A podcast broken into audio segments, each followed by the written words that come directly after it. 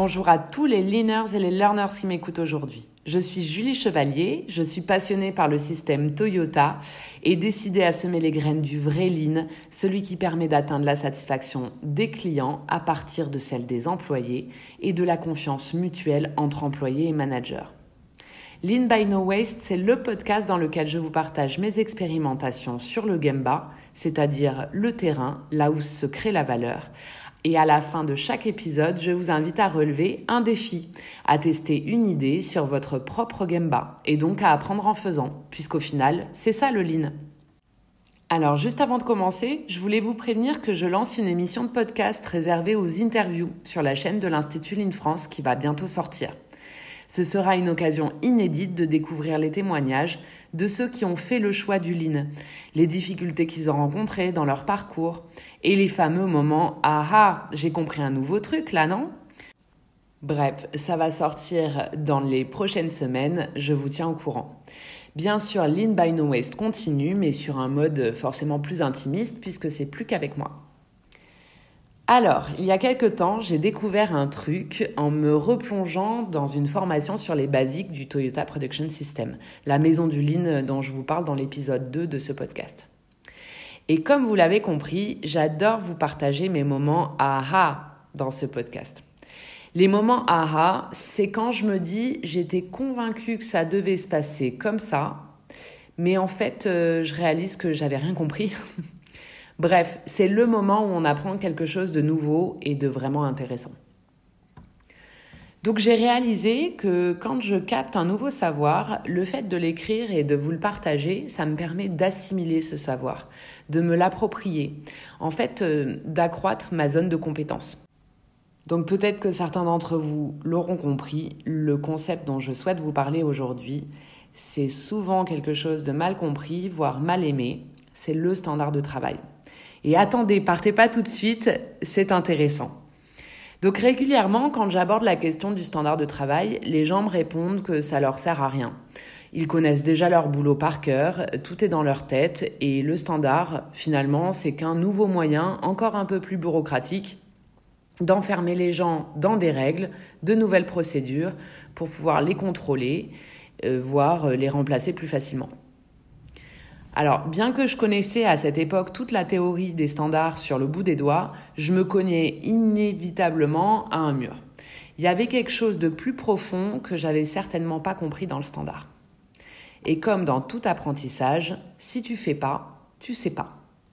J'ai donc commencé par regarder mes propres standards. Honnêtement, j'en ai plein, euh, peut-être trop. Et là, bim, c'est le drame. Tout est dans ma tête. Voilà, on y est, un moment A qui n'est plus très loin là. J'ai donc commencé par sortir ce que j'avais dans la tête pour créer mon premier standard papier. Et là, il s'est passé un truc assez incroyable. En l'écrivant, j'ai découvert plein de choses, euh, comme si ça m'avait permis de structurer ma pensée, mon raisonnement, d'avoir une perspective vraiment différente sur mon job. En fait, l'écriture du standard, c'est un exercice qui me permet de passer de compétent inconscient à compétent conscient.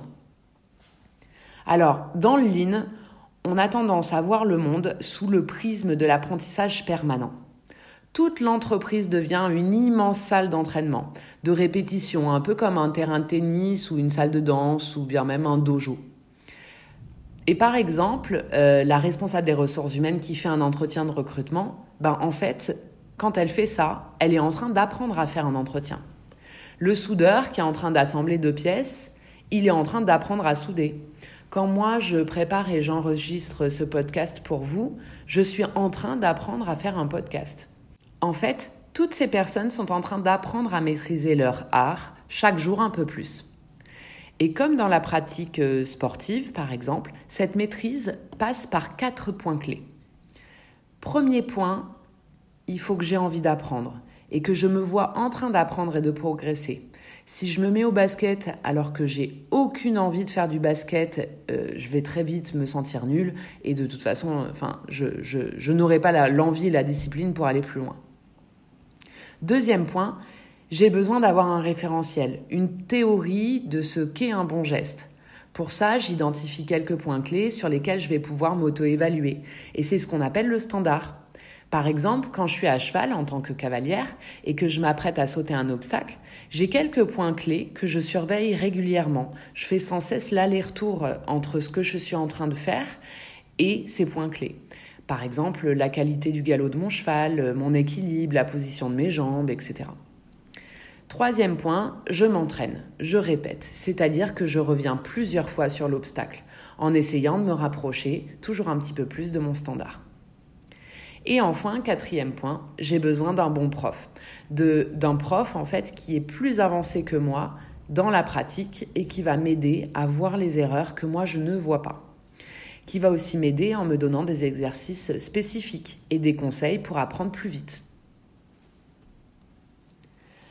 Alors, le cœur de tout ce que je viens de vous raconter, c'est ce qu'on appelle le standard. Et en fait, ça devient un outil merveilleux d'apprentissage pour celui qui l'écrit.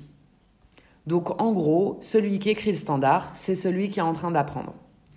Peu importe ce qu'on fait, rédiger un article, faire un Gamba euh, euh, faire de la prospection, négocier, livrer un client, n'importe quel métier, il y a toujours quelques gestes clés sur lesquels on a besoin d'être bon. Et le standard, c'est l'outil qui rend ça possible. Alors du coup, le standard permet de rester super agile en fait, puisque j'ai conscience des points qu'il faut que je maîtrise, tout en restant adaptable à la situation qui se présente à moi. Par exemple, pour mes podcasts, moi, mes points clés, ça peut être euh, de parler d'un sujet qui me plaît et sur lesquels j'ai envie de progresser, je dois apprendre. Du coup, je suis meilleure quand je fais ça. Euh, de m'appuyer sur mes histoires personnelles plutôt que de faire du blabla ou de parler de bouquins, puisque je ne sais pas bien faire ça pour le coup. Euh, de clôturer l'émission par un call to action pour vous donner envie de, de tester, d'aller sur votre Gemba et d'essayer quelque chose et d'apprendre en faisant, et ainsi de suite. Donc avant de passer au défi du jour, je voulais revenir sur quelques erreurs types euh, à éviter absolument, comme par exemple écrire des standards pour les autres. Le lean étant une pratique personnelle, faut déjà commencer par écrire ses propres standards. Ensuite, euh, pour les addicts de la perfection, ça va être dur. Euh, chercher à faire un truc parfait. Ça, c'est une erreur type. Grâce à mon collègue euh, de l'Institut Ligne France, Jean-Philippe Doué, j'ai découvert une citation de Taichi Ono que je vous mettrai en, commentaire qui dit que c'est une grosse erreur euh, que d'essayer de décrire le best way dans son standard, parce qu'en fait, ça démotive les gens et ça tue le kaizen. Donc en fait, il faut juste décrire ce que vous faites vraiment actuellement, euh, pas plus, pas moins. Et enfin, euh, troisième et dernière euh, erreur type que j'ai identifiée, euh, croire que les standards, c'est pour que tout le monde travaille de la même manière. En fait, dans le lean, le standard, c'est quelque chose qui est adapté à chacun et chacun doit le faire évoluer en fonction de ses propres besoins d'apprentissage. Même si le team leader va devoir quand même garder quelques standards communs à l'équipe, mais après, chaque euh, individu a son propre standard et le fait évoluer en fonction de, ses propres euh, euh, besoins, difficultés et envie d'apprendre. Donc une fois que j'ai dit tout ça, eh bien, faut se lancer. Donc voici le challenge que je vous propose aujourd'hui. La première chose, c'est de choisir un job sur lequel vous voulez vous entraîner.